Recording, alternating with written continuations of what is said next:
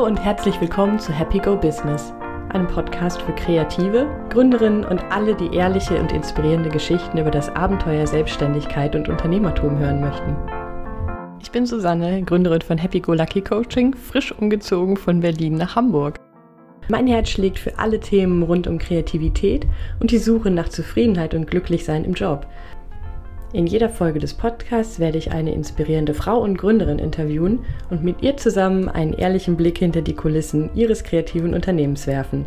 Mir geht es darum, Geschichten und Erfahrungen zu teilen, Mut und Anstöße zu geben und zu zeigen, dass Ängste und Zweifel genauso dazu gehören wie die schönen Seiten der Selbstständigkeit.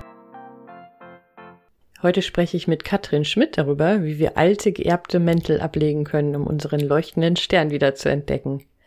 Anders gesagt, wie wir hinderliche Glaubenssätze loswerden und unsere Kreativität und Strahlkraft wieder mehr Raum geben können. Wir sprechen darüber, welche Rolle unser Verstand dabei spielt und wo unser Körper Weisheit für uns bereithält, die wir nutzen können. Wir sprechen über Erfolg, Leichtigkeit, Selbstliebe und Selbstfürsorge, und natürlich auch darüber, wie ihre berufliche Reise von der angestellten Diplom-Sozialpädagogin, wo sie im Bereich Suchtprävention lange Jahre gearbeitet hat, hin zu ihrer selbstständigen Arbeit als Energiecoach eigentlich ausgesehen hat. Es ist alles da, es ist nur Erinnern. Das ist Katrins Leitfaden. Und was genau dieser Satz bedeutet, darüber erfährst du mehr in unserem Interview. Also viel Spaß beim Zuhören. Liebe Katrin, herzlich willkommen im Happy Go Business Podcast. Ja, vielen Dank. Ich freue mich, dass ich hier bin, liebe Susanne. Ich habe mir heute Morgen noch beim Zähneputzen ähm, einen neuen Einstieg überlegt. Okay, lass los. ich habe gedacht, wenn, stell dir mal vor, das wäre der kürzeste Podcast der Welt und du hast nur so eine Minute Zeit, um das Wichtigste, was dir so auf dem Herzen liegt, den Hörern und Hörerinnen mitzuteilen. Was würdest du sagen? Ja, von Geburt an sind wir alle ein leuchtender Stern. Das Potenzial ist in allen da. Man muss nur wissen eigentlich, wie man dieses Potenzial freilegt, wenn man glaubt, dass man es verloren hat. Und es gibt so viele Wege, weil ich es bei mir selber ja, erlebt habe, wie das gehen kann, wenn man es 20, 30 Jahre lang verschüttet geglaubt hat. Okay, was, was meinst du mit leuchtender Stern? Was steckt für dich dahinter? Ja, da gibt's natürlich eine größere Geschichte. Das ist das ist ein kleines Sinnbild für mich geworden. Und die, äh, jetzt, guck mal, jetzt wird der Podcast doch länger. Sorry. ja. Das ist auch okay, ähm, das war auch nur eine Idee. ja, ja, das, äh, ja, sehr gut, sehr gut. Ähm, und zwar, ja, steckt da eine größere Geschichte hinter. Und zwar hm, habe ich viele Jahre lang ein selbstmitgefühlsbasiertes Programm in Grundschulen gemacht. Und ähm, ein kleines Mädchen sagte zu mir, ich fühle mich immer klein in dem Moment erschrak ich mich und dachte, jetzt muss ich dir mal irgendwie was Schlaues sagen. Nein, nichts Schlaues. Nichts Schlaues. Ich erzähle ihr die Geschichte vom leuchtenden Stern. Und zwar sagte ich, wenn wir geboren werden, sind wir alle ein leuchtender Stern. Wir müssen nichts tun und nicht besonders schlau sein, um ähm, oder besonders gut in Mathe sein, ähm, um unsere Talente zu leben, bei gleichzeitigem Wissen zu lieben und geliebt zu werden. Dann sagt die zu mir, ja, aber meine Mama, die hat zu mir gesagt, ich war bei der Geburt hässlich. In dem Moment habe ich mich, noch mehr erschreckt und dann, dachte, dann erinnerte ich mich an eine Situation, die ich selber erlebt hatte, und zwar eine Art Meditation, so ein Traum. Meine Oma, die längst tot war, die im Krieg gewesen war und, und beziehungsweise auf der Flucht. Und die kam zu mir in diesem Traum, sagte mir, Katrin, jetzt gib mir endlich diesen Mantel zurück. Du darfst leuchten, du darfst das tun, was du möchtest. Und in dem Moment wurde das irgendwie ganz hell in mir. Ja, und ähm, ich bei diesem Mädchen meine Jacke ausgezogen und über ihren Kopf drüber geworfen und habe dann ähm, ihr gesagt, guck mal, das ist ähm, der unerledigte Mantel deiner Mama aus ihren unerledigten Dingen. Und dann guckte ich so unter dem Mantel drunter und fragte, was ist denn da drunter noch? Und da sagte sie, ja, da leuchte ich, da leuchte ich immer noch. Ja. Und ähm, das heißt, es ist alles da. Es ist nur Erinnern. Also wir werden ja mit bestimmten Talenten geboren und die dürfen wir ausleben. Es gibt nur Gründe, warum wir die nicht ausleben, weil sich relativ früh in unserer Kindheit bereits was verdrahtet hat. Also bei diesem Mädchen war das, meine Mama hat zu mir bei der Geburt gesagt, ich war hässlich. Und daraus hat sie gemacht, ich fühle mich immer klein. Und dann nehmen wir das als Wahrheit an. Und äh, leben damit und denken, bei mir ist es so oder bei uns ist das so. Ja, und das habe ich einfach mal hinterfragt für mich. Ich habe angefangen, diese Mäntel aufzulösen für mich selber. Ja, um mein kreatives Leben zu führen. Okay, das ist jetzt ja schon quasi so die Mitte der Geschichte, wo es richtig spannend und interessant wird. Mhm. Ich würde vorschlagen, nimm uns doch mal ein kleines bisschen weiter zurück, äh, so an den Anfang deiner Berufstätigkeit. Du hast eben gesagt, das war ein Moment, da hast du in der Grundschule zum Thema Selbstmitgefühl mit den Kindern gearbeitet. Wie bist ja. du da überhaupt hingekommen? Also was ist so dein Hintergrund? der ja. zu diesem Punkt überhaupt geführt hat. Ja, ja, also ich bin erstmal ich, ich, ich, wenn ich, das ist interessant, weil ich habe es schon lange nicht mehr gesagt, ich bin eigentlich Diplom-Sozialpädagogin. Das heißt, ich habe vor 20 Jahren angefangen bei einem großen Suchthilfeträger äh, in meiner Stadt zu arbeiten, habe damals Streetwork gemacht und relativ schnell, da war ich Anfang, ganz, ich habe schnell studiert, und da war ich Anfang 20, dann habe ich irgendwie angefangen, hm, ja, nee, das ist ja irgendwie gerade gar nicht Streetwork machen, sondern ich hm, habe relativ schnell verstanden, dass ich Menschen auf, inspirieren möchte für irgendwas.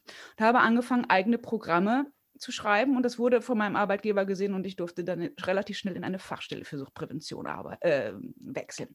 Das heißt, ich ähm, habe angefangen, mit gefühlsbasierte Programme für Kinder zu, selbst zu schreiben, ja, mein Projekt Seelenvogel zum Beispiel. Und äh, gleichzeitig habe ich Erwachsenenbildung gemacht.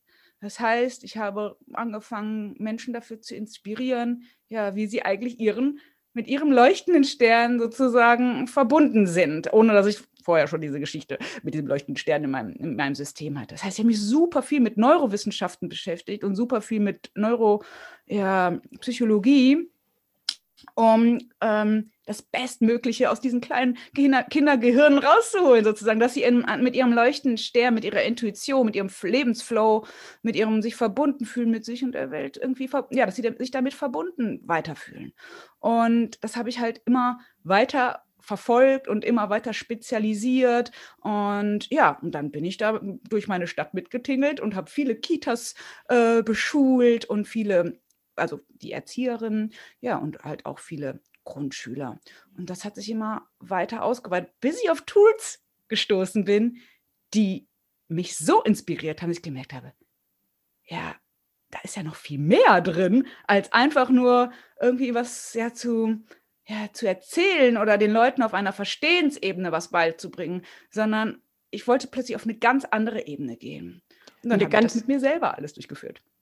Ganz kurz, das alles, was du gerade erzählt hast, hast du aber noch im Rahmen eines Angestelltenverhältnisses ja. getan. Da hast du ja Wahnsinn, also ja. es klingt, als ob du wahnsinnig viel Freiheiten gehabt ja. hast damals schon. Ja. Das finde ich ganz interessant, weil mein Arbeitgeber hat, glaube ich, verstanden, also es gab immer so einen Satz, die Katrin braucht eigentlich keinen Chef. Und ich konnte es aber nicht greifen. Das heißt, äh, ich habe eigentlich ein freies ich dachte, es wäre ein freies Leben. Das finde ich ganz spannend. Ich dachte, ich habe alle Freiheiten. Ich kann hier kreativ arbeiten, ich kann meine Programme machen, ich, ich kann das alles frisch zusammenwürfeln, was mir jetzt gerade irgendwie, ähm, was mir, was ich, was mich gerade inspiriert hat. Und ich merkte halt irgendwie so, ja, aber ein Bereich, der mich eigentlich total ausmacht, den verschweige ich ja sogar. Und zwar meine eigene Kunst und meine eigene Kreativität im Sinne von Katrin Privat, was ich da so noch so gemacht habe. Das heißt, ich habe eigentlich ja auch viel Geld verdient, muss man auch mal dazu sagen. Ist gar nicht so, als Pädagogin ja gar nicht so selbstverständlich. Und ich habe mich damit zufrieden gegeben. Und es war gut. Also ich bin dankbar, weil dadurch habe ich alles gelernt oder vieles gelernt, was ich jetzt in meiner Selbstständigkeit tue. Ne?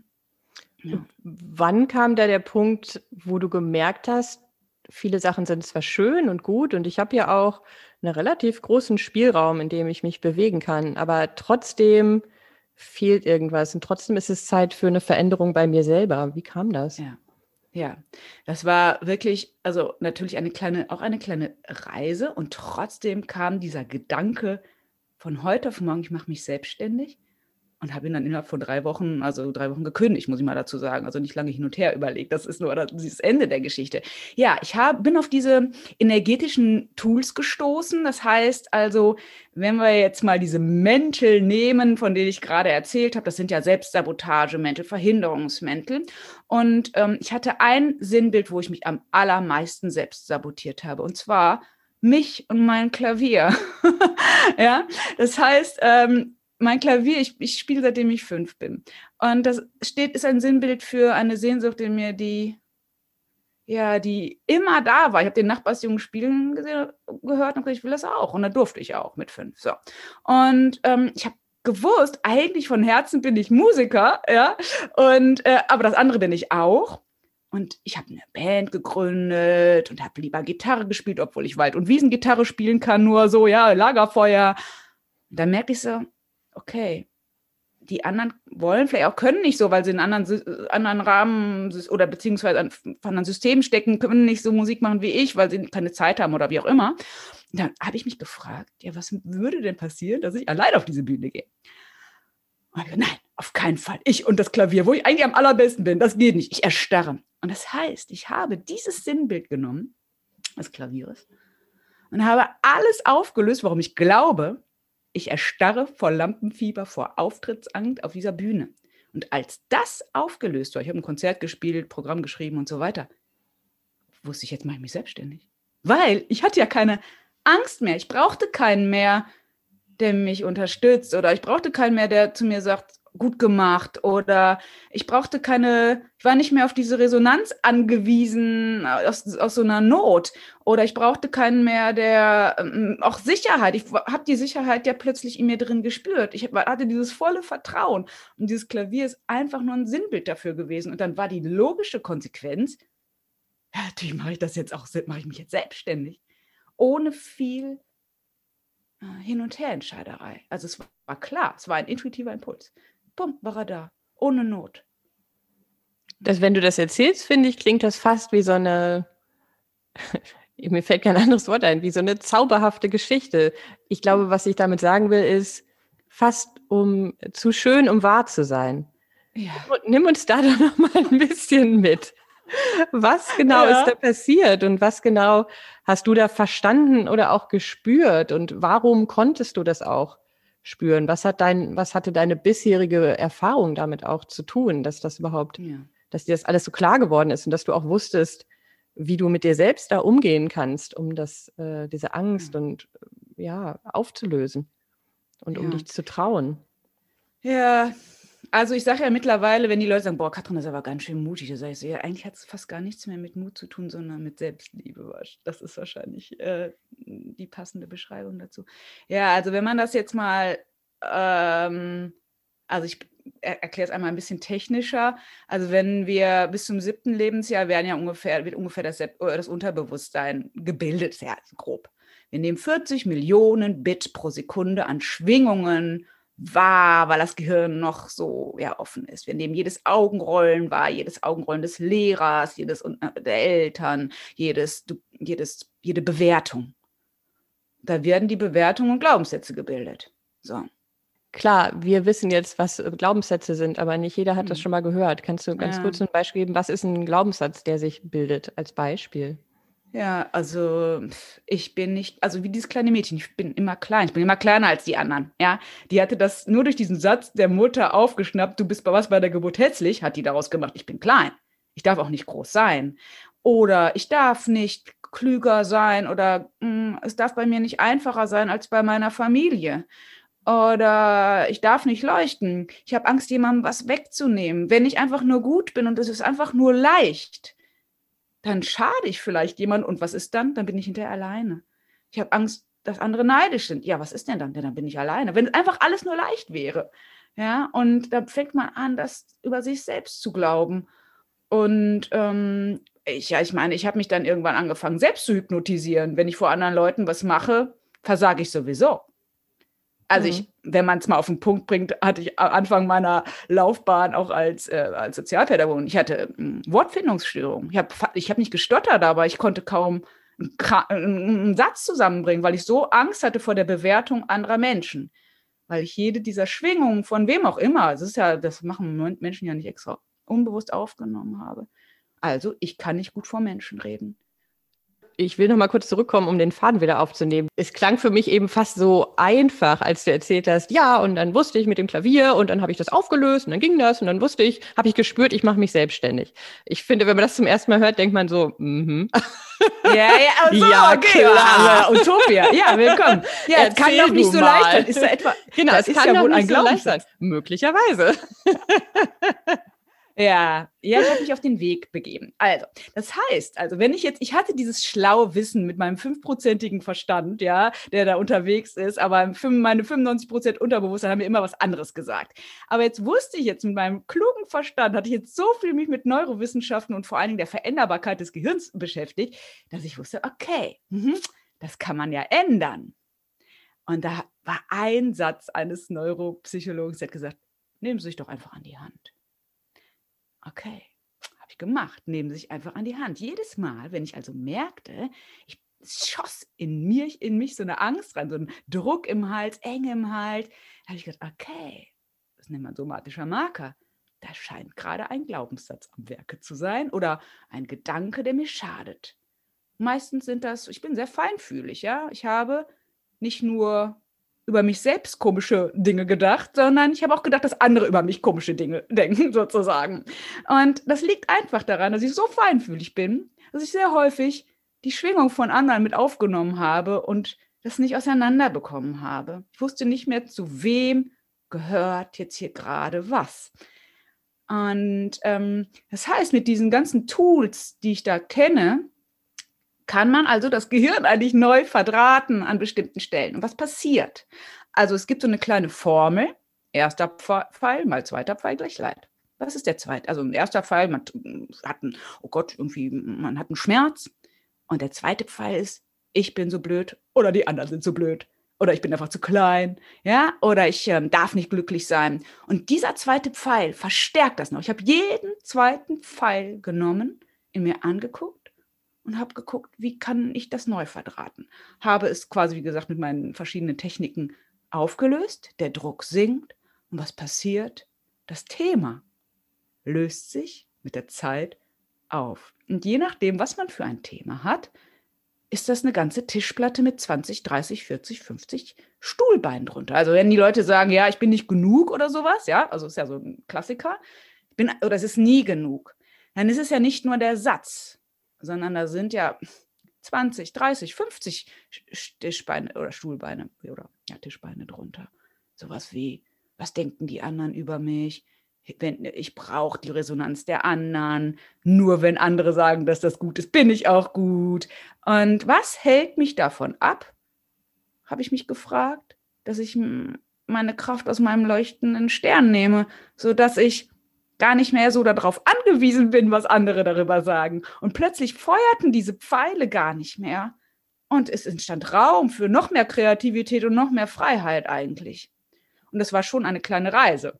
Ja, weil sich von Auftrittsangst, das ist ja, Auftrittsangst ist nicht Lampenfieber, das ist was anderes. Das ist wirklich komplette körperliche Erstarrung. Und da geht gar nichts mehr. Ich kann total schnell Klavier spielen, aber das ging natürlich nicht mehr. Mhm. Das ist für mich so ein Sinnbild für, ich habe Angst, was andere über mich denken. Und irgendwann, zu verschiedenen Themen, fängt das an, wieder, sage ich mal, so zu funktionieren, dass man genau spürt, was ist denn meins und was gehört zu jemand anders und ist der unerledigte Mantel von anderen. Und wenn man das, wenn man an dem Punkt ist, dann kannst du dich immer eigentlich für die Selbstliebe entscheiden, weil dann sagst du, okay, du darfst deinen Mantel haben und ich möchte aber keinen neuen Mantel, weil die Wärme kommt von innen, die kommt jetzt nicht von außen durch, durch den Mantel. Habe ich das richtig verstanden, dass wenn man das an einem Thema für sich bearbeitet, äh, dass sich das dann häufig auch auf andere Lebensbereiche und Ja. auf andere Themen überträgt? So wie bei dir, Ja. du hast das mit dem Klavierspielen gemacht und plötzlich hat es nicht nur dazu geführt, dass du auf, auf die Bühne gehen konntest und spielen konntest, sondern dass auch dein Berufsleben sich total verändert hat. Passiert das Ja. häufig? Ich glaube ich glaub sogar sehr häufig. Also wie gesagt, es ist für mich ein Vergrößerungsglas für das verhinderte Leben eigentlich. Ähm, also jetzt nehmen wir mal an, man hat mit fünf, sechs Jahren eine große Sehnsucht gehabt. Also bei mir kam es ja irgendwie scheinbar aus mir heraus, intrinsisch Klavier spielen. So, es war Gott sei Dank dieses Klavier da im Keller. So ein alter Klapperkasten. ähm, so, und diese Sehnsucht haben wir alle. Eines Tages werde ich nochmal. Ähm, das kann man ja auch übertragen. Äh, Eine gute Beziehung zu der Person haben wollen. Oder eines Tages werde ich, ähm, weiß ich nicht, es, es, kommt ja darauf an, auf welchem, wo man gerade steht. Es kann, bei manchen geht es ja los, ich möchte meine Fotos auf Instagram zeigen oder ich möchte ein Buch schreiben oder eines Tages werde ich das und dann kommen sie die Abermäntel angeflogen. Aber, aber, aber, aber, aber, aber. Und es ist ja, es geht ja immer darum, traue ich mich einfach nur zu strahlen und mich sichtbar zu machen. Und wovor habe ich Angst, wenn, ich ein, wenn es einfach nur einfach wäre? Wovor? Und deswegen ist es für mich so ein Sinnbild, weil die Leute bleiben sehr häufig sie bleiben manchmal mit diesen Tools nicht dran. Also jeder hat schon irgendwas probiert, dann hat er mal meditiert, dann hat er mal dies oder jenes. Also es hilft ja alles am Ende. Aber warum bleibe ich nicht dran? Weil es so unendlich scheint. Und für mich war dieses Klavier so, bis zum Konzert habe ich ganz viel äh, aufgelöst, weil dafür lohnt es sich dran zu bleiben. Wie gesagt, finde die Sache, für die es sich lohnt, dran zu bleiben. Und du hast so ein schönes kleines Zwischenziel, sage ich jetzt einfach mal, und du hast damit einen ganzen anderen Batzen auf einer anderen Ebene mit aufgelöst. Und ähm, Beziehungssachen. Also bei mir hat sich dann noch eine Allergie mit aufgelöst plötzlich. Und äh, ja, Beziehungen haben sich neu strukturiert bei mir. Und ähm, genau, es geht eigentlich ja, um, um Angst auf anderen Ebenen auch. Hm, das äh, finde ich total interessant, dass es eigentlich so ein, ja, ich würde mal sagen, so ein Spaßprojekt war, was du dir ja. vorgenommen hast, wo du ja im Grunde nichts zu verlieren hattest. Also da Richtig. hatte ja auch keiner, äh, keiner von außen Erwartungen an dich. Es war nur ja. was, und du hattest da jetzt auch, da hing ja nicht dein, dein, dein Leben von ab, ob du das machst oder nicht. Ne? Es war einfach nur eine Sehnsucht und irgendwie die Lust, da dem nochmal nachzugehen. So klingt es für mich. Und das scheint mir ja. fast auch wahrscheinlich der bessere Weg zu sein, sich was vorzunehmen, wo ganz viel ja. Freude und Spaß dahinter steckt. Also man sieht die Möglichkeiten an Freude und Spaß und wo nicht so viel Druck eigentlich da ist. Richtig, weil ich sag mal, äh, klar kann man auch ein anderes Thema nehmen. Also ich räume jetzt mal meine Kindheit auf, aber mal ganz ehrlich, das ist ja auch, ja, wofür denn eigentlich? Wofür bin ich denn jetzt hier? Also, und ich habe zum Beispiel irgendwann auch noch ein anderes höheres Ziel für mich noch entwickelt. Alles, was mich davon abhält, dass ich mich verbunden mit mir fühle und mit anderen fühle. Also wenn ich dann wieder vielleicht in den Widerstand gehe oder der, der hat mit mir gemacht oder sowas. Abends setze ich mich hin und löse auf, weil ich möchte mein höheres Ziel. Es ist, ich möchte verbunden mit mir und mit der Welt sterben, egal ob da jemand an meinem Sterbebett liegt sozusagen. Das ist halt auch, ich weiß, wofür ich es tue ich möchte mich verbunden fühlen und mich nicht abkapseln oder zurückziehen oder wieder verstecken, sondern ich, mh, mm, ja, ich habe ein positives, schönes Ziel, für das es sich lohnt. Es könnte ja auch ein Ziel sein, ich möchte mit, endlich mit Leichtigkeit meine Selbstständigkeit äh, durchleben. Ja, wobei da natürlich dann wieder schon ein bisschen mehr Druck dabei ist, oder? Ja, sag mal genauer, welcher Druck könnte da sein? Äh, ja, ich habe, äh, während ich es noch gesagt habe, war ich mir auch nicht mehr so sicher, weil sobald es mit Selbstständigkeit zu tun hat, geht es natürlich gleich um mehr. Ne? Das ist jetzt kein reines, mhm. das, da geht es jetzt nicht mehr um den Bereich Hobby und Freizeit, sage ich mal, sondern ja, da, wird recht, es, ja. da wird es ein bisschen ernster. Und das ist ja. das, was ich eben meinte. Ich finde es ganz interessant, dass, wenn ich es richtig verstanden habe, man eigentlich auch woanders ansetzen kann ja. und davon ausgehen kann, dass das automatisch auch Auswirkungen ja. hat auf den beruflichen Bereich, sei es Selbstständigkeit oder nicht, und auf den Bereich Beziehung. Ja. Ähm, das fand ich eben ja. ganz interessant. Ja, einerseits, also bin ich da 100 Prozent bei dir, dass ich sage, genau, fang doch mal damit an. Nimm dir ein Spaßthema, ist doch total super. Und wenn du das geklärt hast, ich merke das ja jetzt selber in meinem Prozess, okay, selbstständig, mhm, was da alles so dran hängt. Und wie wäre das denn, wenn das darauf jetzt zu übertragen wäre? Ist ja, also warum glaube ich denn, das ist ernst? Das ist ja auch eine spannende Frage. Warum glaube ich denn, das ist anstrengend? Warum glaube ich denn, es ist viel? Warum glaube ich denn, dass das ganz weit weg von meinem kreativen Ich ist? Warum lebe ich nicht einfach mit Leichtigkeit mich in diesem, in dieser Selbstständigkeit?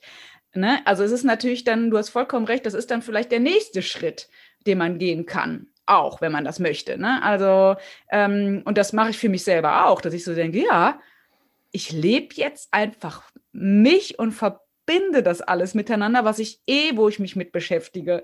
Und dann plötzlich ist es authentisch mit einem selber, es passt mit den Werten, mit einem überein, Aber solange da noch was Auer schreit, ist es vielleicht auch gar nicht, sind das alte Ängste von jemand anders. Und dann ist das plötzlich anstrengend. Ne? Genau, es kommt darauf an, wo man ansetzt. Hast du vollkommen recht. Also ich würde auch erst mit der leicht, vielleicht weiß ich nicht, ob ich, weiß ich gerade gar nicht. Ich, ich kann mir mittlerweile beides vorstellen, dass man bei, an beiden Sa Seiten an, ansetzen kann. Mhm. Ja, interessant. Und dann äh, sind wir schon so tief drin im Thema, aber du hast ja eben gesagt, du hast, äh, genau, es kam das Klavier und da ist ganz viel passiert und dann hast du gewusst, intuitiv, okay, jetzt ja. geht's ab, auch in die Selbstständigkeit und hast das dann ja. ganz schnell umgesetzt. Ja. Erzähl mal ein bisschen, wie es da weitergegangen ist und was so das Thema oder die Themen deiner Selbstständigkeit sind. Was mhm. machst du jetzt genau? Mit wem arbeitest du? Was, wie hat sich das auch mhm. entwickelt? Ja.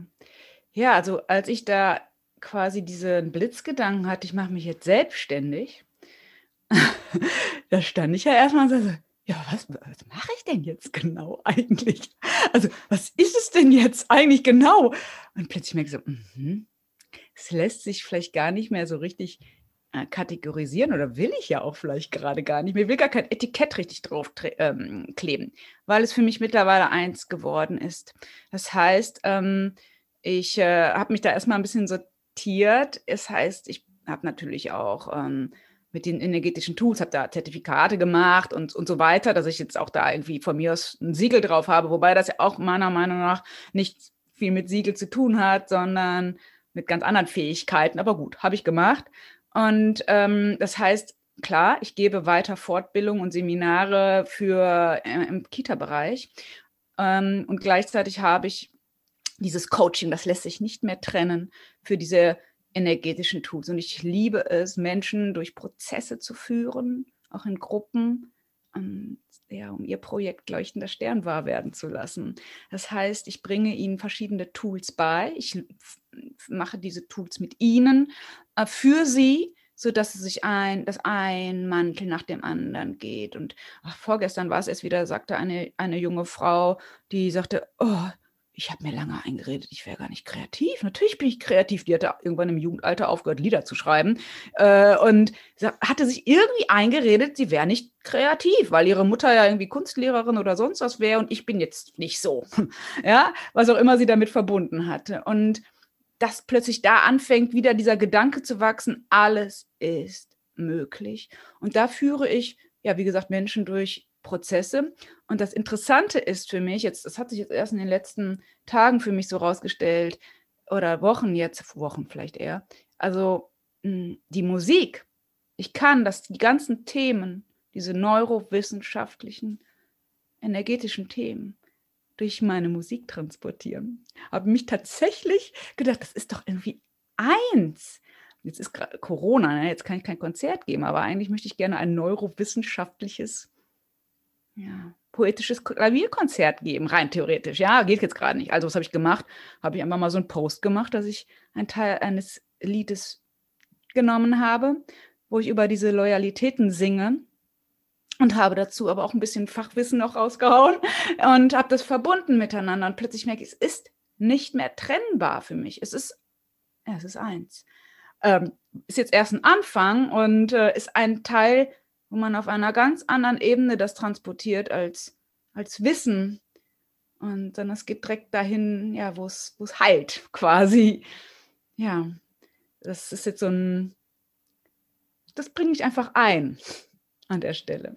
Ich habe mich eben gefragt, wie die Menschen zu dir kommen. Also nicht wie in dem Sinne, ja. sondern in welchem ähm, wo sie für sich stehen. Wissen die schon, was ihr Projekt Leuchtender Stern ist? Oder ist es mehr eine Sehnsucht, ich möchte sowas haben? Ist es mehr dieses Bild, was sie anspricht und sie sagen, ich habe das Gefühl, irgendwas ist in mir, aber ich kann gar nicht sagen, was es ist? Oder gibt es beides? Wie, äh, ja, stehen die stehen an unterschiedlichen Stellen. Häufig kommen natürlich erstmal im Einzelcoaching Leute, auch die eine große Not erstmal haben, ja. Mhm. Die ähm, soll ich mich trennen oder nicht. Also das heißt, sie kommen mit dieser Not da an äh, oder ich weiß nicht, was ich tun soll oder ich ähm, meine Trauer, die sie in sich tragen, schlägt nur noch in Groll und Wut und Feindselig Traurigkeit um und es tut mir so weh und ich weiß, es löst meine Trauer nicht und dann löst man das energetisch aus ihnen heraus und plötzlich merken sie, boah, das Thema ist beruhigt. Und dann merken sie aber an irgendeiner, ich merke es sofort, an irgendeiner kleinen Nuance, dass sie sagen,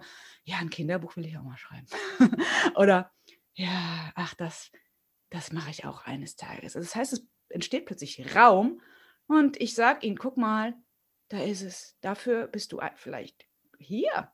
Und lohnt es sich dran zu bleiben, damit man eigentlich aus dieser Opfernummer rauskommt, um wieder zu, naja, sich, ja, um, um zu leuchten. Und m, hm, dann hast du einen, finde ich, mit ihnen einen roten Faden, wofür es sich lohnt, aus ihrer Sicht dran zu bleiben, ähm, weil alle Themen dran, dranhängen, wie gerade beschrieben halt.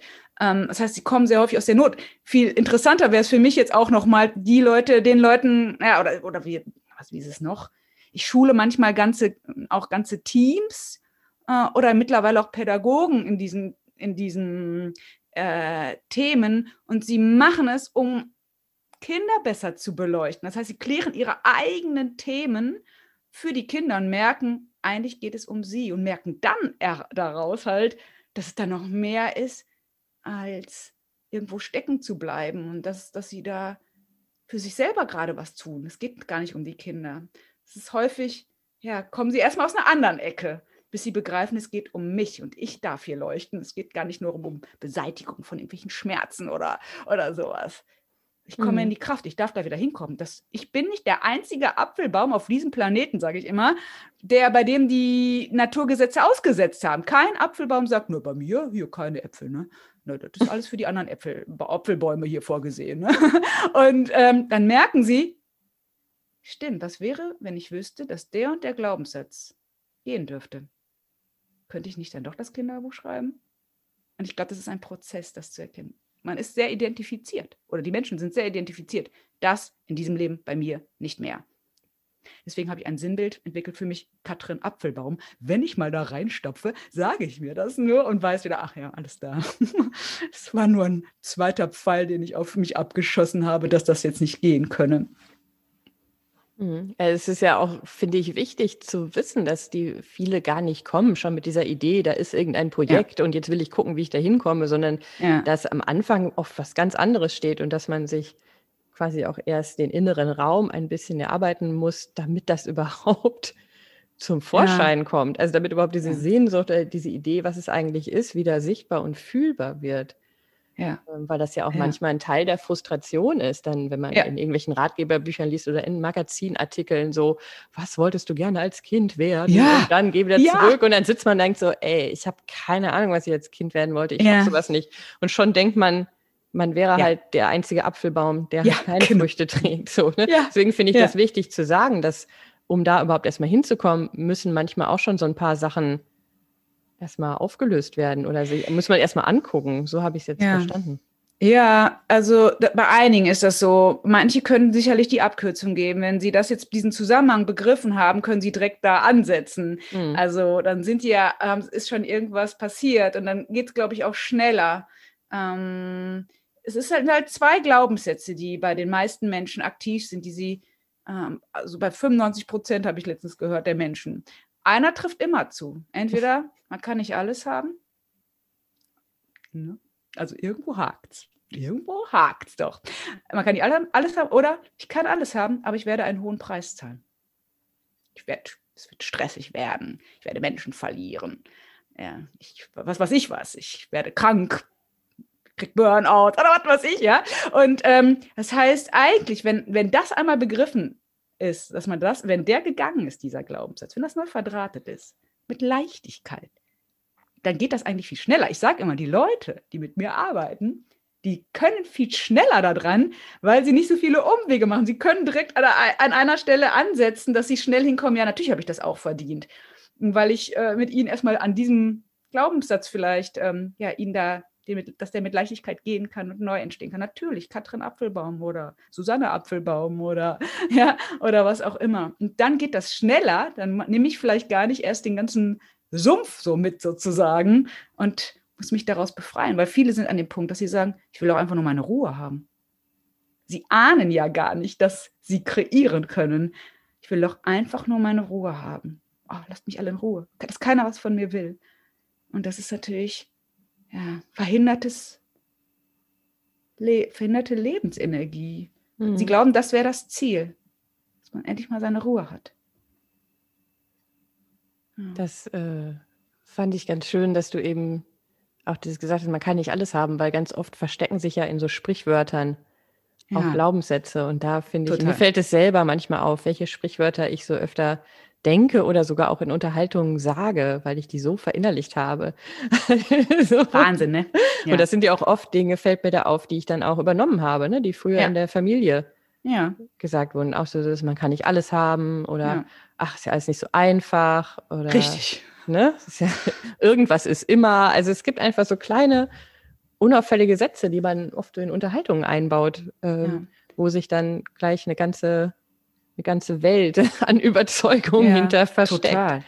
Ja. Und wenn man dann begreift, dass man das ja nicht tut, weil man irgendwie blöd ist, sondern man will sich beruhigen. Also der Glaubenssatz, also wenn ich den Leuten sage, ich habe meine Auftrittsangst, sag ich mal, aufgelöst und sogar ein auch Lampenfieber. Das heißt ja nicht, dass ich nicht zwischendurch mal so, wie soll ich das sagen, so eine freudige Erwartungserregungshaltung in mir drin habe. Das ist ja was Schönes. Dann sage ich denen das, mal sagen, ja, aber Lampenfieber ist doch normal. Das braucht man ja auch. Aha. Also interessant. Warum sagen wir uns so einen Satz oder die, die, die du gerade benannt hast? Das sagen wir ja, um uns zu beruhigen. Das Problem ist, wenn es nicht mehr als Beruhigung wirkt, dann ist es ein zweiter Pfeil. Also dann hält es mich im Mangel. Und dann glaube ich, ich muss damit leben. Oder es ist äh, dieses, dieses, diese, diese Selbsthypnose-Sätze zum zu viel. Pass auf, dass es nicht zu viel wird ja, ich muss immer aufpassen, dass es nicht zu viel wird. Also, das war so ein Ding von mir. Das habe ich mir gelöst. Ich kann doch entscheiden, wenn es viel ist, dass ich dann mal zwischendurch eine Viertelstunde was mache, was mich wieder in den, in den Selbstfürsorge-Rhythmus da bringt und Fürsorgezentrum anzapft, dass es, dass ich, dass es sich wieder runterreguliert. Es kann, ich kann auch beim nächsten, nächsten Atemzug mich in Ruhe bringen, wenn ich das möchte dann auch wieder vielleicht um sechs wieder nochmal anfangen, was arbeiten, weil ich einfach Lust hatte und die Energie ist wieder da. Das heißt, wir sagen diese Sätze häufig zur Beruhigung und was du da gerade noch gesagt hast, um uns mit anderen zu verbinden. Das erlebe ich sehr häufig, wenn ich so Teams coache, Projekt Leuchtender Stern für Kitas oder sowas. Die geben ihren inneren Frieden für andere auf, obwohl sie es schon längst gar nicht mehr so meinen. Das heißt, die sagen so einen Satz, und leiden für den anderen da mit, weil sie glauben, dass sie dadurch, ja, dass man dadurch zusammenhält. Weil sie am Ende haben sie Angst davor, alleine zu sein. Das war also erst gestern erst wieder in, in, in einer Gruppe. Das, ich habe es eigentlich in jeder Gruppe. Ja. Und das ist halt, das gibt es in, klein, in kleinen Sachen, in diese blöden kleinen Sätze, die man wie so ein Mantra vor sich hin transportiert, oder auch in größeren Sachen, die natürlich auch Trauer, ja, also man gibt seinen inneren Frieden auf, um mit anderen mitzutrauen, weil man glaubt, dass man nur durch diese Trauer mit der Person in Verbindung bleibt, obwohl man längst Frieden mit der Situation geschlossen hat. Aus Loyalität zur Familie, weil die Angst so groß ist, alleine zu sein. Wir können uns gar nicht vorstellen, dass wenn, wir können ja Mitgefühl haben, aber wir können uns gar nicht vorstellen, was, wenn, wenn wir das, wenn wir einmal das durch, durchflossen haben, die Angst vorm Alleine sein, was dann kommt, ja, dann bin ich ja gar nicht mehr alleine. Erstmal habe ich dann mich. Ich brauche dann ja erstmal keinen anderen mehr, um zu glänzen. Und dann scheine ich so auf andere, dass was zurückkommt. Ne? Kannst du da noch mal ein bisschen äh, konkreter darauf eingehen? Du hast es ja eben schon mal angedeutet, dass oft auch so die Familie damit zu tun hat. Ähm, vielleicht auch, auch, gerade, wenn man in die Selbstständigkeit geht, fall, ja. wenn sowas in der Familie vorher noch nicht da war oder vielleicht auch als Frau, weil man sich da traut, ja. was zu tun, was ja in gewisser Weise unerhört zu sein scheint, ja, ja. sich diese ja. Freiheit nehmen zu wollen, in diese Unsicherheit zu gehen. Wie können da so Zusammenhänge aussehen, dass man das mal so ein bisschen verstehen kann, was da in einem unbewusst mhm. vielleicht vor sich geht, ohne dass man es wahrnimmt. Man stellt nur fest, irgendwas ist hier viel schwerer, als ich glaube, dass es sein genau. könnte. Richtig. Und wenn es wegfällt, dann immer so, hä, was habe ich da gedacht eigentlich? Also so ging es mir, weil ich hatte das super extrem. Also das heißt, das haben mh, mm, super viele, ich mache es am Beispiel einmal eines Spitz, äh, von Spitzenmusikern. Da redet keiner drüber, weil das ist ja, äh, äh, sonst wird man ja nicht gebucht, ja. Aber Spitzenmusiker haben eine sehr häufig, die auch Lampenfieber und Auftrittsangst haben, vergleichbar jetzt mit Selbstständigkeit, äh, für sich alleine stehen und damit glänzen. Ja. Auf einer ähm, Bühne stehen und sich zeigen, hat ja auch damit ja. zu tun, ne? das eigene Werk genau. präsentieren ja. und dann vor einer Menge stehen, die dann äh, reagiert, positiv Richtig. wie negativ. Ja. Genau, es ist mhm. genau das Gleiche. Mhm. Und da habe ich halt ähm, vor vielen Jahren herausgefunden, dass da sehr häufig der Glaubenssatz ist, ich darf nicht erfolgreicher sein als mein Lehrer. Als ob man den dann irgendwie dieses, ähm, ja, äh, als ob man dem anderen was wegnehmen würde. Also in, jetzt sage ich mal, ich hatte das sehr stark und äh, ich, ich bin da jetzt total mit Mitgefühl und Gef Liebe verbunden, aber äh, jetzt diese ganze Flüchtlingsdrama-Geschichte meiner Vorfahren, ja, da habe ich mich so loyal mitgefühlt, unbewusst, dass ich gedacht habe, ich, ich, kann, ich muss jetzt auch erstmal einen Helferberuf machen, klar, aber ich darf doch nicht einfach nur Klavier spielen. Das heißt also, wir mh, hm, haben Sorge, dass wir dann ausgeschlossen werden. Das ist mal was ganz Ursprüngliches natürlich, ja. Also das, wir, das war damals gefährlich, damals, äh, als wir irgendwie in der Steinzeit gelebt haben. Man musste zu einer Gruppe dazugehören. Du hast eben gesagt, man darf nicht erfolgreicher sein als der Lehrer und dann hast du von deiner eigenen Erfahrung berichtet, aber hast dich auf deine Vorfahren bezogen. Also ist das egal, ob es der Lehrer ist oder ob es die Vorfahren sind? Das ist sozusagen jemand, der vor uns kam und der uns, ja, auch die Eltern haben einen ja gelehrt und erzogen sozusagen. Es kann auch der Bruder sein, der, bei dem es alles so schwer läuft, ja. Also der Bruder, der immer so ein bisschen oder die Schwester, die sich so schwer tut und so weiter. Also ich höre, ich, ich glaube, es ist in jedem Coaching so. Es gibt immer eine Person in der Familie, ob es jetzt Schwester, Bruder, Vater, Mutter oder äh, Lehrer oder Oma, Opa oder wie auch immer ist, ja. Also es gibt immer irgendwo was, wo, wo deutlich wird, nee, wegen der Person geht das nicht leicht, sonst verliere ich den Faden zur Familie. Und das, wenn dieser Glaubenssatz aber gelöst ist und eine ganz andere Verbindung plötzlich fließt, merkt man so, okay, so fühlt sich das also an, wenn ich einfach ich sein darf und mich gleichzeitig verbunden fühlen darf. Was passiert da? Das klingt so, als ob eine nicht wirklich förderliche Art der Verbindung aufgelöst wird zu ja. dieser Person und eine neue, positivere entsteht. Was, wie kann man das verstehen? Was, sind die, was ist der Unterschied in diesen Verbindungen? Einmal eine Verbindung aus Leid und äh, Status quo festhalten, so klingt es für mich, das Alte und was ist das Neue? Ja, also es ist sehr häufig, dass ich die Verbindung, die Resonanz der Trauer oder mit also auflöse. Also so eine Art Nabelschnur, so eine Art Verkabelung, wo wir glauben, dass wir mit einer, nur mit einer negativen äh, Emotion mit der Person verbunden bleiben könnten, sozusagen. Und wenn das mh, mm, nicht, wenn diese Verbindung gelöst ist, kann es mir mal sein, wie gesagt, dann merkt man erstmal, ach, eigentlich habe ich ja Angst vor Einsamkeit. Okay, wenn die Angst vor Einsamkeit gelöst ist, dann merkt man plötzlich, ah, okay, äh, ich bin ja gar nicht einsam. Das ist halt, habe ich auch irgendwie damit verknüpft in frühen Kindheitstagen und sondern ich bin verbunden mit mir und ich kann jetzt aus diesem aus dieser Selbstliebe, das ist ja eine Chemie der Selbstliebe, Oxytocin, ja, Bindungshormone, aus dieser Verbundenheit mit mir kann ich ja plötzlich eine ganz andere Verbindung aufbauen zu einer Person, die nicht aus Not da ist, sondern aus Liebe. Das ist zum Beispiel beim Aufräumen ja auch so. Ne? Also sehr häufig haben wir Sachen in unserer Wohnung, das, ne, wenn man beim umzieht, dann merkt man das ja, was man da alles rumstehen hat. Oh ja, oh ja. ne? So, und äh, merkt man so, das gibt mir gerade gar nichts außer ein schlechtes Gewissen. Also ich nicht, ich würde es gern weggeben, aber es verbindet, es hält mich mit dieser Person verbunden und ich kann auch nicht das weggeben. Und bis ich gesagt mir habe, ähm, die Liebe bleibt doch das hängt doch nicht da dran. Das heißt, es ist für mich so ein Sinnbild. Also, wie kann ich die Liebe zu der Person aktivieren in mir selber? Aber es geht erstmal, wenn man sich selbst liebt. Ich meine, so eine Binsenweisheit, wie es nur irgendwie geht, aber und dadurch plötzlich merkt man, da fließt was. Und wie möchte ich mich in Liebe denn aus dieser Kraft heraus zu der Person ausdrücken? Wie will ich mit der zusammen zusammenkommen, gedanklich oder auch direkt, wenn man die Person sieht? Und plötzlich merkst du, ja, das ist viel stärker als jede Not. Und das ist halt dann so ein, schon so ein Switch, der in einem passiert. Mhm. Dass, das, dass das ersetzt wird, was, uns, was in jedem Kalenderblatt steht. Ja, die Liebe gewinnt oder wie auch immer, keine Ahnung. ja, I love is all around und so. Ja, und was heißt das jetzt? rein chemisch gesehen, in welchen Zustand kann ich mich bringen, damit das wirklich fließt und ich das spüre und ich es mir nicht mehr wegreden muss. Weil das ist mir so wichtig, wenn Denken, Wollen, Reden nicht mehr hilft. Das ist so ein bisschen mein Slogan geworden, weil die Leute glauben, sie könnten es mit Denken herstellen oder mit Wollen, aber das eher mit Loslassen der Mäntel auf energetischer Ebene.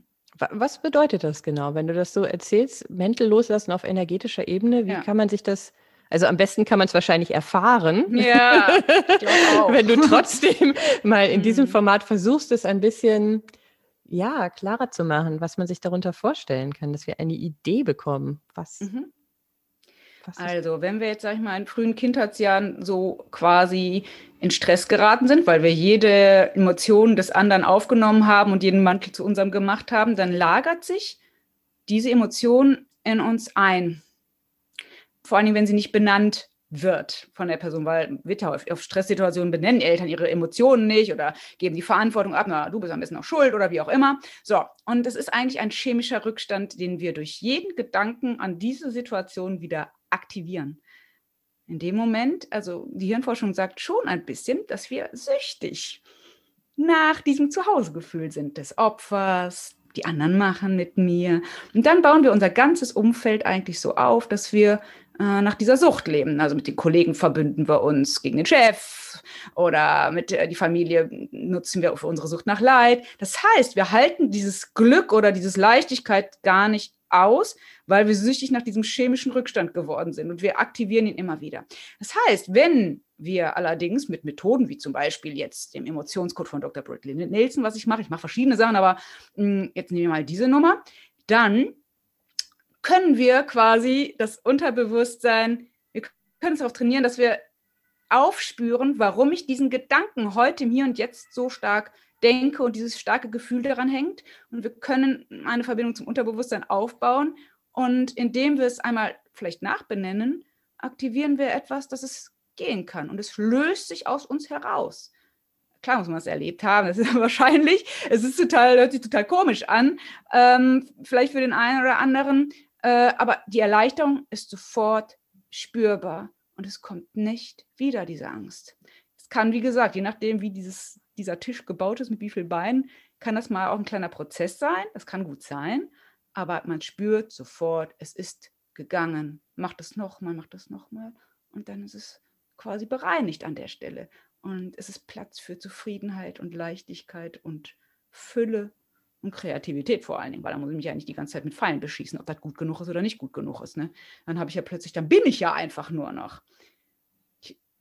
Baue mir ein neues Zuhausegefühl auf, sozusagen, anstatt dieses Gefühl von Zuhause, von früher immer wieder zu reaktivieren, weil ich nichts anderes kenne.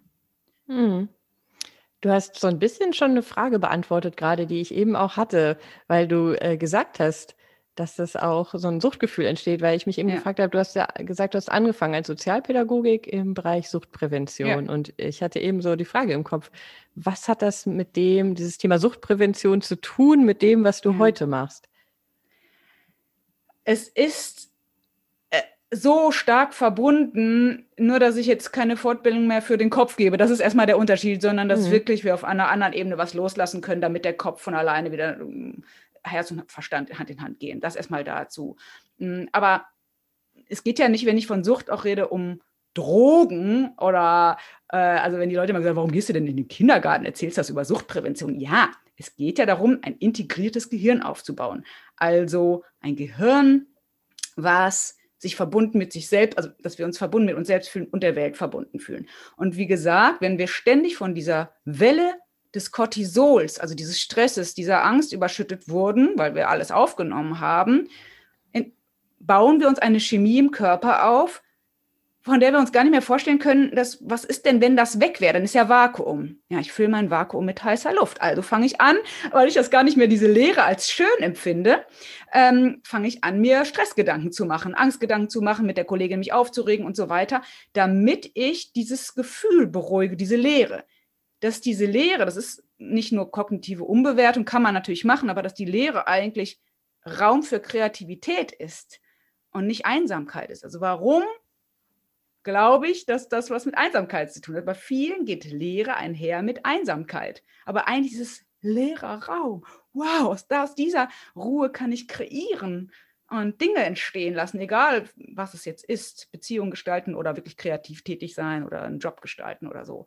Mm, und ähm, ja, das heißt, wir sind eigentlich süchtig nach diesem Dopaminstoß oder nach Adrenalin, weil wir es kaum aushalten. Das hat uns keiner beigebracht, vielleicht in frühen Kindheitstagen, wo was nicht so geklappt hat, wie, wie wir uns das vorgestellt haben, dass uns einer mit diesem sogenannten Fürsorgezentrum beruhigt,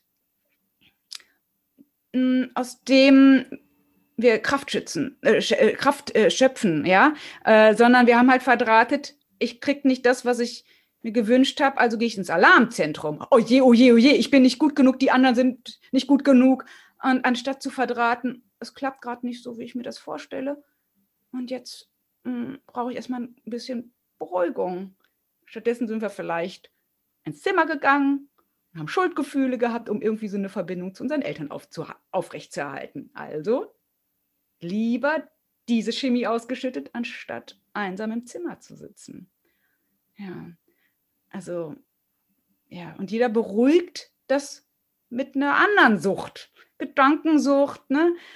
Social Media, ähm, ähm, es ist ja nicht immer direkt Sucht, es hört sich immer so dramatisch an. Äh, da muss ich jetzt wirklich ein bisschen aufpassen, wie ich das sage. Aber im Kleinen kann man schon davon reden, wenn man merkt, man kommt nicht mehr runter. Oder man kommt nicht mehr in den Zufriedenheitsmodus oder in den Leichtigkeitsmodus. Dann ist es Zeit, vielleicht mal da die Antreiber zu hinterfragen. Ja, was mir daran so eine Angst macht. Mein Leben zu kreieren oder einfach nur zufrieden und mit Leichtigkeit meinen Job zu kreieren. Ja. Mhm. Du hast eben ein paar Mal von Selbstliebe und Selbstfürsorge gesprochen. Kannst du noch mal ein bisschen genauer beschreiben, was da eigentlich hintersteckt, hinter diesen Begriffen? Ja, das kann ich auf verschiedenen Ebenen. Also das heißt, wenn ich diese einfache Formel, erster Pfeil mal zweiter Pfeil gleich Leid nehme, also Schmerz mal Widerstand, der zweite Fall ist du bist doof oder ich bin doof, ja, gleich Leid, also ich gehe in den Widerstand und ich kann nicht diesen ersten Fall heilen, dann ist für mich so erstmal Achtung, was heißt Achtung, hört sich wieder schon so gefährlich an, aber mh, hm, okay, es tut gerade weh, ich habe Enge im Hals, Druck auf der Brust und rein theoretisch würde ich jetzt einen zweiten Pfeil dranhängen, weil ich glaube, dass ich damit diese Enge in der Brust oder Druck im Hals beruhigen kann. Und da hat sich bei mir total verschaltet, nein, ich bin 123, 123 Teile. So sagt, glaube ich, die buddhistische Psychologie. Ähm, und ich kann jetzt an diesem Fahrrad, wo diese 123 oder 21 Speichen dran sind, wo eine Speiche nur Denken ist, da kann ich jetzt den Fokus hinsetzen. Und da werde ich, da werde ich ganz sicherlich ganz viele zweite Pfeile auf mich schießen und andere schießen. Also wer die Gedanken die Krone aufsetzt, wird chronisch krank. Anstatt die anderen Speichen, sag ich mal, zu nutzen. Ja, was ist das denn? Selbstliebe. Selbstliebe ist für mich dann nicht noch mehr denken, sondern, hm, also entweder könnte ich eins meiner Tools benutzen. Ich kann nämlich auch, indem ich in die Wahrnehmung gehe, gehe allein durch ein unterbewusstes, abgespeichertes Bild, was meine Wahrnehmung produziert, indem ich das verändere, plötzlich mich energetisch in einen anderen Zustand beamen, sodass plötzlich wieder gesunde Gedanken fließen. Das kann ich tun. Klar kann ich auch atmen, aus der Selbstmitgefühlsforschung. Ich atme ein für mich und aus für dich, weil wenn ich jetzt unter Leuten bin, unter Stress gerate, vielleicht weil ich noch einen Trigger habe, dann kann ich, mache ich jetzt nicht so ein Tool da. Ja, dann kann ich einfach die Hand auf die, die Brust legen, schütte mir eine Unmenge an Bindungshormonen selber aus. Dadurch ist schon ganz viel beruhigt und denke mir, ich atme ein für mich und aus für dich. Das kann ich tun. Ich kann auch eine Mikrobewegung machen, weil ich bin totaler äh, Embodiment-Fan. Das heißt, also wie, ne, wie man durch den Körper da oben was steuern kann. Dann gehe ich, mache ich eine Bewegung, von der ich weiß, es löst sofort Beruhigung da oben in meinem Gehirn aus. Oder ich habe viele Bilder installiert, wie das Leuchten, der leuchtende Stern ist ein Bild davon. Oder Katrin Apfelbaum ist auch ein Bild. Also wenn ich in den Mangel gehe und ich denke daran, ja, dann weiß ich sofort, ich bin, ich zur Fülle geboren. Ich habe eine Frau gemalt, die sagt für mich, es ist alles da. Die habe ich gemalt, ich weiß gar nicht, in irgendeinem so Flow. Und die steht einfach nur. Und allein der Gedanke an diese Frau, die sagt mir, Katrin, ja, es ist alles da. Es ist nur erinnern. Ich erinnere dich kurz dran. Zack, gehe ich in den Parasympathikus. Das heißt, das ist jetzt sehr chemisch ausgedrückt, aber das ist mein Selbstfürsorge-Modus im Gehirn. Da entsteht die Ruhe anstatt immer in den Sympathikus zu gehen, also die Anspannung, zweite Pfeile. Nein, Ich habe viele, viele Möglichkeiten, um das neu zu verdrahten. Es ist nur leichter, den Selbstliebe-Modus anzuzapfen. Also egal, was ich jetzt gerade gesagt habe, es gibt natürlich noch tausend andere Sachen. Bilder, Wahrnehmung, Atmung und so weiter. Sinne gibt natürlich auch. Hören einfach nur. Ich muss nur verstehen, warum ich den Gedanken nicht loslassen kann. Alle anderen sind besser als ich. Oder ich bin schlecht. Wenn ich mich dabei erwische, ich kann ihn nicht loslassen, spüre ich, ah, bin ich wohl süchtig gerade nach. Mhm, interessant. Weil es wäre rein theoretisch sehr einfach. Rein theoretisch kann das Gehirn von jetzt auf gleich in Selbstliebe umschalten. Sofort. Nur wenn, desto mehr innen drin ins Aua schreit, verstehe ich, dass das, dass das oder war es bei mir auch, war es halt schwieriger. Dann konnte ich diese ganzen Ratschläge aus den Frauenzeitschriften oder was weiß ich was wo nicht nutzen, weil ich nicht verstanden habe, warum ich es nicht nutzen kann. Und dann wurden die Pfeile bei mir weniger und weniger und ich kann viel schneller in diesen Modus gehen, den ich jetzt gerade da beschrieben habe. Ich habe, der Gedankenspeicher ist nur eine von vielen. Das ist vielleicht wichtig, sich nochmal, du hast es ja eben schon gesagt, aber sich das nochmal so wirklich deutlich zu machen, wie sehr die meisten von uns wahrscheinlich wirklich äh, so sehr in ihrer Gedankenwelt verhaftet sind. Ja. Weil das natürlich auch, weil wir ja auch so ja, aufgewachsen sind, ne? dass der Fokus ja. immer auf den Intellekt und auf die, ja. den Verstand ja. gelegt wird. Erstens das und zweitens sind wir Flüchtlinge. Äh, Wenn es im Körper ganz doll wehgetan hat, sind wir in den Kopf geflüchtet. Und der Kopf bringt, also wenn wir denken, wenn wir denken, wir müssten jetzt ein Problem mit Denken lösen, also ein kreatives Problem, ist ja egal was, ein Beziehungsproblem oder ein kreatives Problem, ein Berufsproblem, dann denken wir, es wäre klug jetzt zu denken, aber wir wissen teilweise gar nicht mehr, dass wir in dem Moment nicht im klugen Verstand sind, sondern im Hirnstamm und dass es eine Art innere Erstarrungsmodus ist, in dem wir uns in Gedankenkreisen rein beamen. Wir schütten uns damit Cortisol aus. Wir glauben, uns wird beigebracht, das wäre klug, aber eigentlich ist es gar nicht klug. In dem Moment, wo wir das, es ist nicht nur eine, eine, intellektuelle Sache oder hm, hier, wir müssen mit Logik das klären, sondern es ist ein, wir haben uns das selber auch mit aufgebaut. Ja, mhm. und denken, es wäre mittlerweile auch was Kluges, aber eigentlich schießen wir uns ein Eigentor. Wir gehen in den Hirnstamm durch Gedankenkreisen. Und da, aus diesem Modus entsteht kein kreatives Lied, kein Bild, kein was auch immer. Das ist dann zu viel Wollen, macht dann uns zu viel Angst auch manchmal. Ne? Ich, ich, glaube, das kennt auch jeder, der schon mal in irgendeiner Form versucht hat, etwas Kreatives ja. zu schaffen. Und das ist ja. ganz egal, was das ist. Ob es da äh, ein, ein ganz wichtiges berufliches Projekt geht oder ob es darum ja. geht, eine Idee für ein Geburtstagsgeschenk genau zu haben so. oder für die beste Freundin, was auch immer. Je mehr ja. man im Gehirn krampft, desto weniger gute Ideen kommen eigentlich dabei. Oder klassischer genau. Fall, glaube ich, auch, wenn man mal den Schreibtisch verlässt und spazieren geht, ne? so in der Natur, ja. in der frischen Luft. Da kommen auch, das kennt, glaube ich, jeder, viel bessere und andere ja. Gedanken, als wenn man äh, da sitzt und äh, halt denkt, jetzt muss aber eine gute Idee vorbeikommen, dann kommen Richtig. sie nämlich nie.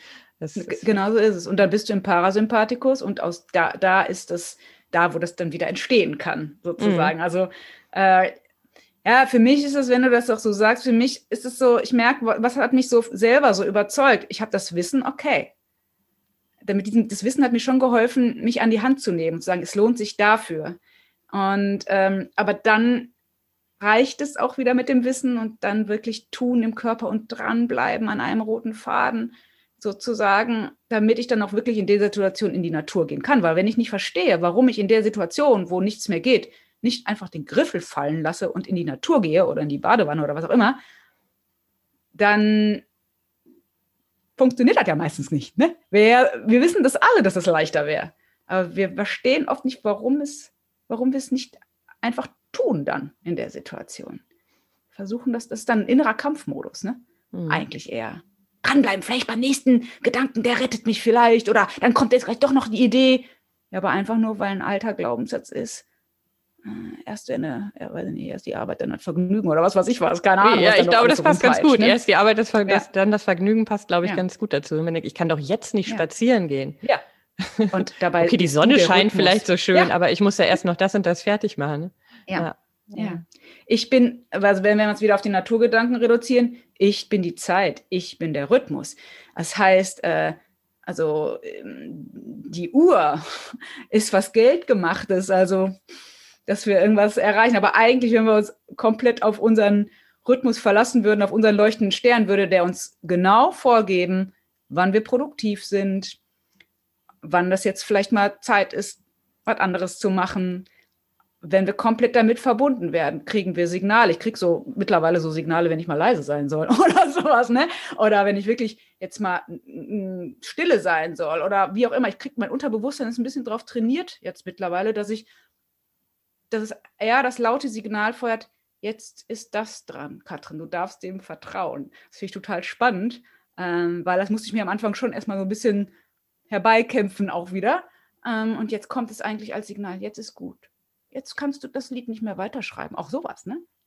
Wo du das gerade sagst, muss ich dran denken, dass das, glaube ich, auch eine, so eine Phase ist oder ein Prozess ist, den viele Selbstständige kennen, was so ähm, ja den eigenen Tagesrhythmus und Arbeitsrhythmus ja. angeht. Dass ein Grund, in die Selbstständigkeit zu gehen, ist ja für viele so ein Wunsch nach mehr Freiheit. Und das bedeutet ja. unter anderem auch mehr Freiheit in der Gestaltung der, des eigenen ja. Tages und ja. wann und wie und wo arbeite ich. Und dann ist es erst so ein Sehnsuchtsziel und wenn dann die Realität da ist, gestaltet sich das aber gar nicht so einfach, weil wir dann erst merken, wie sehr wir aber doch gewohnt sind, ja. bestimmte Rhythmen zu haben und wie wenig Richtig. wir dann doch diese Freiheit, die wir plötzlich eigentlich haben, ja. genießen können und wirklich für uns ja. nutzen können und gar nicht so leicht uns eigene Prozesse und Rhythmen gestalten können.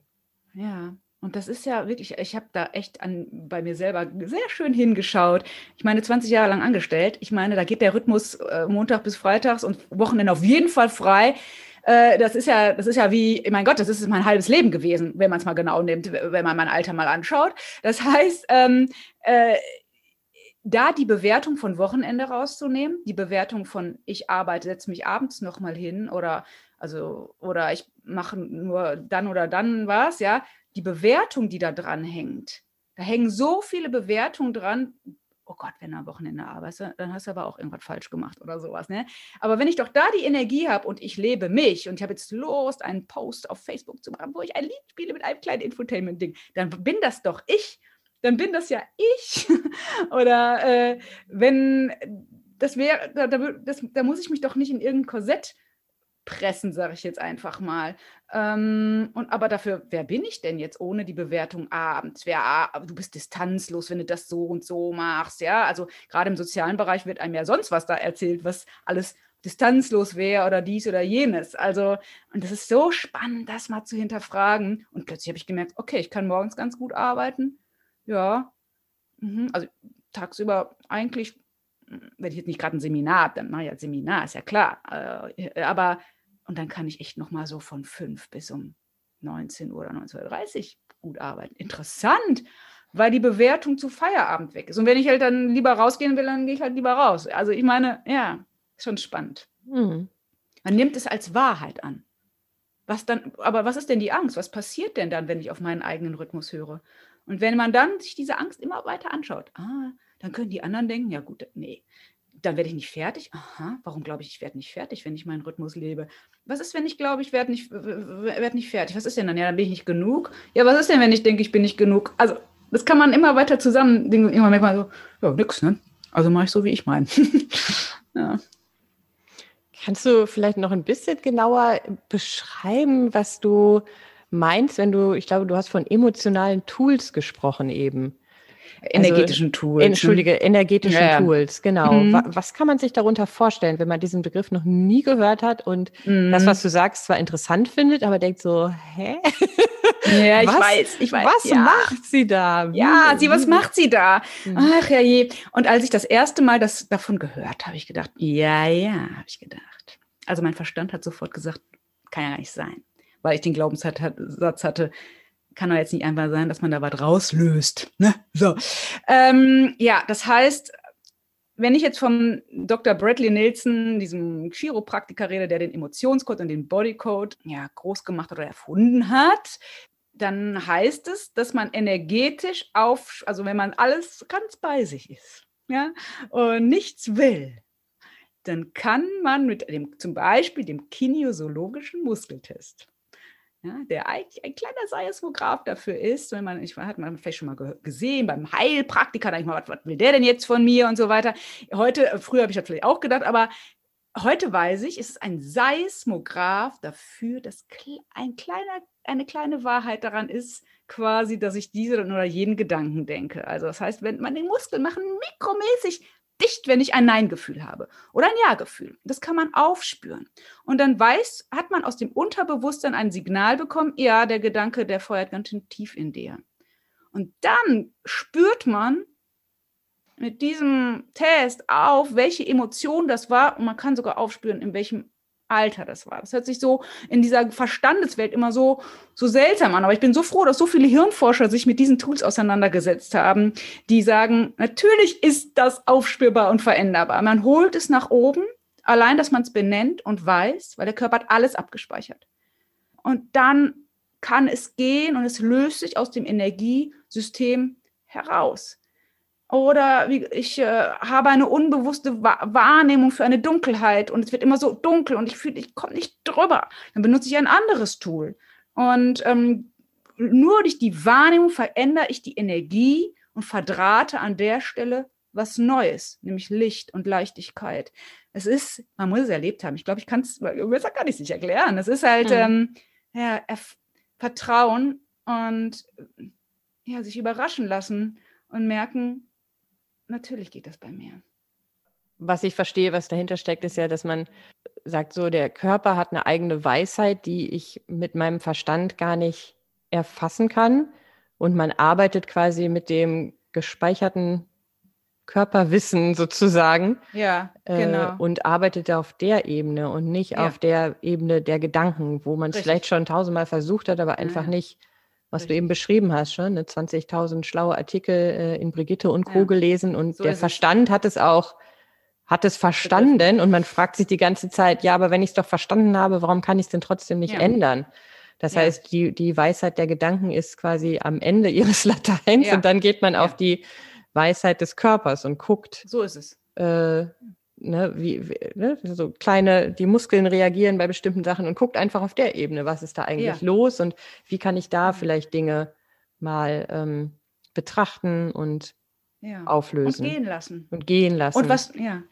Und durch das Wissen, das hat uns ja nicht geschadet, all dieses, also diese Bücher zu lesen und all dieses Wissen anzuhäufen, weil dann wird es noch besser. Weil dann hast ja direkt, hat dein Gehirn direkt erst, was es, was es stattdessen fressen kann. Dann entsteht ja gar kein Vakuum. Weil dann hast du ja vielleicht doch den einen oder anderen positiven Glaubenssatz schon mal irgendwo gelesen, den du jetzt da reinfüllen kannst und den du größer werden lassen kannst und mit Verhaltensweisen verknüpfen kannst und plötzlich geht es mit, mit Leichtigkeit. Ja, wir bringen Unterbewusstsein 95 Prozent mit dem Verstand, der echt nur 5 Prozent ist am Tag. Das ist so irre, ne? Wir, wir stützen uns eher auf die 5 Prozent, anstatt in den 95 Prozent die Programme zu verändern, sodass wir, sodass es Hand in Hand gehen kann. Mhm. Ansonsten werden, arbeiten wir immer wie so ein Gegenwind äh, dagegen mit dem Willen. Und in Stresssituationen versagt der klügste Gedanke, den wir uns mit einem Gedanken antrainiert haben weil dann der Körper regiert. Ja. Ja, und wie, wie du eben auch gesagt hast, es ist ja häufig so, dass man ähm, ja vielleicht auch mit einer gewissen Skepsis kommt oder darauf guckt und denkt so, was erzählt ja. sie da? Das klingt alles total ja. komisch. Ja. Auf der anderen Seite kennt, glaube ich, wirklich jeder Themen, die man wirklich schon mit denen man sich so sehr mit dem Kopf beschäftigt hat und trotzdem merkt, egal was ich da mache und wie viel ich verlese und wie viel ich verstehe, ja. dass das Verstehen ändert an dem Punkt nichts. Man sagt ja immer, ne, Einsicht ist, ja. jetzt kommt wieder ein Glaubenssatz, ja. Einsicht ist der erste Weg zur Besserung. So, und ein, aber, oder der erste Schritt, es ist vielleicht ja auch der erste Schritt, aber manchmal merkt man, okay, das ist ein Schritt, aber da müssen wirklich noch zwei, drei weitere Schritte kommen, damit sich auch Richtig. wirklich was verändert. Und diese Schritte können nicht mehr, die können nicht über mein Gehirn kommen. Da muss irgendwas anderes passieren. Und das kann ja auch frustrierend sein, dann nicht zu wissen, was das andere sein kann und wie man ja. sich dem nähern kann, weil das halt Richtig. nicht bekannt ja. ist. Und wie du auch ja. gesagt hast, das lernt man ja nicht. Das sind ja nee. für die meisten doch noch recht fremde Welten. Also wie du sagst, hast, man macht vielleicht Yoga und vielleicht hat man also Meditation, kennt auch inzwischen jeder, der eine oder andere macht es vielleicht auch, aber alles, ne, so viele Dinge, Selbstfürsorge, Selbstliebe, habe ich das Gefühl, wird auch immer populärer, aber nicht jeder weiß, was dahinter steckt. Also es sind ja, ja schon ein bisschen mysteriöse Welten, wo auch der Kopf ja, sagt so, ja. ja. wo der Kopf sagt so, ich weiß nicht, klingt vielleicht interessant, aber ein bisschen skeptisch bin ich da schon. Ja, und wenn man dann, also ich erlebe das ja sehr häufig, dass dann da Menschen auch kommen, also wir, wir sind blind für den Blindenfleck erstmal, das ist ja das Problem. Dann kommt jemand und dann, was ist der erste Satz? Bei vielen, nicht bei, nicht bei allen, bei einigen. Ja, ich bin ja so verkopft. Ja, was ist denn dann? Das ist ja auch noch ein Glaubenssatz. Also das heißt, äh, also du bist also der einzige Apfelbaum, der äh, nicht Natur ist. Und dann löse ich natürlich erstmal diesen Satz, weil das ist ja ein Druck, das ist ein Schutzsatz. Bei mir klappt es nicht. Und das ist total häufig so. Oder Leute sagen, ich bin gerade so abgelenkt. Du musst dafür gerade nicht konzentriert sein oder was können. Das funktioniert bei dir ganz natürlich ganz leicht, aber dann löse ich erstmal den Satz ab, ich bin ja gerade so abgelenkt durch was auch immer, ja. Also ich mache das ja auch online, viele sagen durch den Monitor oder hier wird gerade gebohrt oder irgendwie sowas. Und dann merke ich, das ist ja nur ein Schutzmantel, den man kurz dem Kopf wieder vorwirft oder dem, also nicht vorwirft, sondern zum Fressen vorwirft, damit man sich schützt. Oh, ich bei mir klappt es nicht oder es könnte bei mir nicht klappen. Ich habe Angst. Es ist so schön zu sehen, wenn man dann merkt, okay, der Satz durfte schon mal erstmal gehen und dann ist alles ganz von alleine. Und dann klappt es so. Ne? Die Frage ist halt, will ich auf irgendeiner Ebene was verändern? Warum? Wofür lohnt es sich? Was will ich? Möchte ich eine bessere Beziehung in Einklang haben oder möchte ich ähm, ja, mein kreatives Leben führen? Möchte ich gesund sein? Ähm, weil da habe ich, hat man ja auch sehr viele Glaubenssätze aufgebaut. Ne? Wenn ich schlecht geschlafen habe, dann habe ich Nacken. Oder wenn ich dies habe, dann muss es mir so gehen und so weiter. Das ist, glaub, nimmt man ja schon so für wahr an, was dann ist. Wenn ich nicht, nicht gesund ernährt habe, dann habe ich automatisch wenn der, also so habe ich meine Allergie gelöst. Richtig schlimme Allergie, so Gräser. Ne? Da habe ich so eine schöne Hütte in der grünen, auf einer grünen Wiese stehen, irgendwie, ohne Klon, ohne Strom, ganz in der Natur. Jedes Jahr Anfang Mai oder Anfang Juni, 1. Juni, zack, bumm, hatte ich diese Allergie. Und das ist äh, ein Trigger gewesen, 1. Juni. Also unter anderem. Ne? Mhm. Und da ist viel möglich. Aber wenn man sich viel mit Menschen abgibt, die im Mangel auch da sind, und das ist ja jetzt, es ist ja nicht, die sind ja nicht minder wert, oder das meine ich damit, aber so sehr Mangelgedanken, um sich zu schützen und sich zu beruhigen, dann ist, hat das spiegelt einen das Umfeld natürlich die ganze Zeit. Ja, und das ist, wird für dich auch so, das ist für dich auch so und du darfst dich da nicht trennen und so weiter und so fort und man will auch dazugehören. Das, ja, und plötzlich merkt man, nee, aber alle kommen irgendwie mit plötzlich, wenn du dich veränderst. Ich meine auch so eine Binsenweisheit, ne? Ja. Ja. Hast du bestimmte Themen, die dir so gerade im Zusammenhang mit Gründung und Selbstständigkeit häufiger über den Weg laufen? Entweder bei dir selber oder bei deinen ja. Kunden, Kundinnen oder Klientinnen, wie, so, wie du sie nennst? Schon auch diese, also ich sag mal, den eigenen Rhythmus da zu finden. Das war für mich schon auch ein Thema, wo ich gesagt habe, ich nehme das nicht mehr als Wahrheit an. Es will das Thema jetzt auf mal übertragen auf mich wann schlechtes Gewissen, Schuldgefühle, wann darf ich arbeiten, wann nicht. Diese ganzen Nummer, die habe ich für mich selber schon definitiv angeguckt auch. Und das ist auch meistens das Thema von, von den anderen halt irgendwie. Aber sehr häufig ist es wirklich, glaube ich, ähm, die Angst vor der eigenen Leuchtkraft. Nelson Mandela hat gesagt, wir haben keine Angst, dass wir versagen könnten. Wir haben Angst vor unserer, einfach nur zu leuchten. Und warum ist es so? Weil wir in der Kindheit Erfahrung gemacht haben, dass jemand diese Kraft mit Macht verwechselt hat und wir uns quasi der ausgeliefert gefühlt haben. Das heißt, ähm, und deswegen darf, trauen wir uns selbst nicht, unsere Kraft zu kommen. Das habe ich nur nicht verstanden. Was haben wir da erfahren? Also nehmen wir mal an, du hattest einen Lehrer, der hat, wenn du dich nicht so, also der hat dich vielleicht gefördert oder, oder Eltern, ist ja egal, sehr gefördert und äh, du hörst irgendwie trotzdem auf deine eigene Stimme irgendwann und sagst, oh, ich möchte aber gerne diesen Weg gehen. Bei mir war das übrigens tatsächlich so, fällt mir jetzt gerade spontan ein. Ich habe dann nach der 10. Klasse die Schule gewechselt, um auf ein Musikabitur zu, äh, Musikgymnasium äh, zu gehen. Und dieser Lehrer, der mich sehr gefördert hat, hat mich hat mich nicht mehr angeguckt. Der hat mir Drohbriefe geschrieben. Ich habe den letztens die Briefe jetzt mal gehen lassen. Das war echt krass, ja. Äh, irgendwie. Und da wirst du eine unter vielen sein und so weiter. Und der hat mich nicht mehr, nicht mehr richtig angeguckt. Und ähm, da war ich sehr verletzbar mit diesen 16 Jahren. Und ich habe halt erlebt, dass jemand, der Macht hat oder der in seiner Kraft ist oder wie auch immer, das vielleicht diese Macht ausnutzt, um, um jemand an sich zu binden. Er wollte mich da haben, an dieser Schule weil ich die Einzige war, die vielleicht da ein bisschen musikalischer war als viele andere oder sowas. Er hat diese Macht ausgenutzt.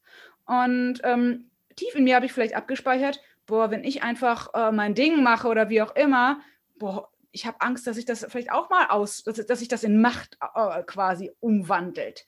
Das gilt es sehr zu definieren, halt, was bedeutet für mich Kraft und meine Kraft zu zeigen, dass ich damit auch keinem schaden muss, weil ich brauche ja kein, muss ja keinen mehr an mich krallen, an mich binden, jemanden manipulieren, wenn ich in der leuchtenden Sternkraft bin. Das heißt, es gilt es erstmal auseinander zu dröseln.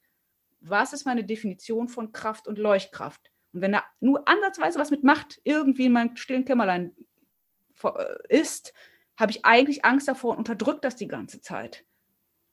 Anstatt mich neu zu definieren. Ich muss keinen würgen, um aus dem herauszuquetschen, sagt, dass du mich liebst, so ungefähr. Ja, also ich muss keinen würgen, um dass jemand bei mir bleibt oder mich bucht oder so, sondern ich bin ja frei. Ich weiß, dass das alles von alleine passieren wird, so wie es kommen soll. Ich bin im Vertrauen.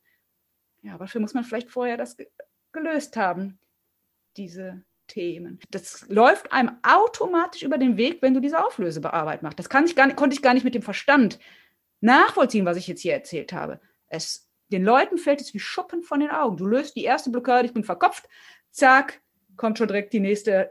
Das Unterbewusstsein sprudelt das Thema hervor, was gerade dran ist. Da mhm. musst du nicht für denken, wollen, planen, sich gut vorbereiten. Es passiert an dem, in der Session so, wie es passieren soll. Und dann kommst du automatisch dahin. Und dann brauchst du manchmal einen Übersetzer, das bin dann ich in dem Fall. Ne? Ja. Hm. Ich würde da noch mal ganz kurz den kleinen Schritt zurück machen, weil ich das so wichtig finde auch. Das hat man meistens auch schon mal gehört, aber vergisst man noch mal wieder das, was du eben als so die Angst vorm eigenen Leuchten oder Angst, ja. so die, in die eigene Kraft auch zu gehen, äh, bezeichnet hast. Da würde ich noch mal ein anderes Wort mit in den Topf werfen, nämlich man könnte das ja auch Angst vor dem eigenen Erfolg bezeichnen, so. weil das ja. Ja, führ mal aus, weil, sag mal, ja. Naja, weil auf der einen Seite, also ne, ich bin jetzt ja beim Thema, so Selbstständigkeit machen und so, man denkt immer, natürlich mache ich das und möchte damit erfolgreich werden. Ja. So, das stellt man ja gar nicht in Frage, weil es so selbstverständlich scheint. Und da finde ich so diese, die, das, was du da reingebracht hast, nochmal zu sagen, ich denke zwar, dass, dass ich das will, aber ja. unterbewusst laufen da vielleicht noch andere Sachen ab und ja. insgeheim schrecke ich sogar irgendwie vielleicht davor zurück. Ja.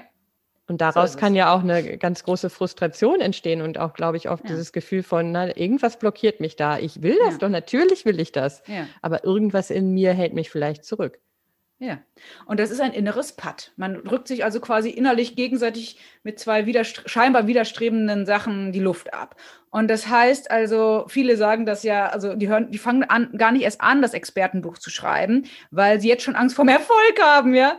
Äh, weil, oh Gott, wie soll ich das in mein Leben integrieren, wenn ich dann durch die Lande reise und überall Lesungen machen muss oder und das passt doch gar nicht und so weiter dass sich das dann schon so sortiert, wie es sich sortieren wird. Es ist scheinbar gar nicht im Horizont drin.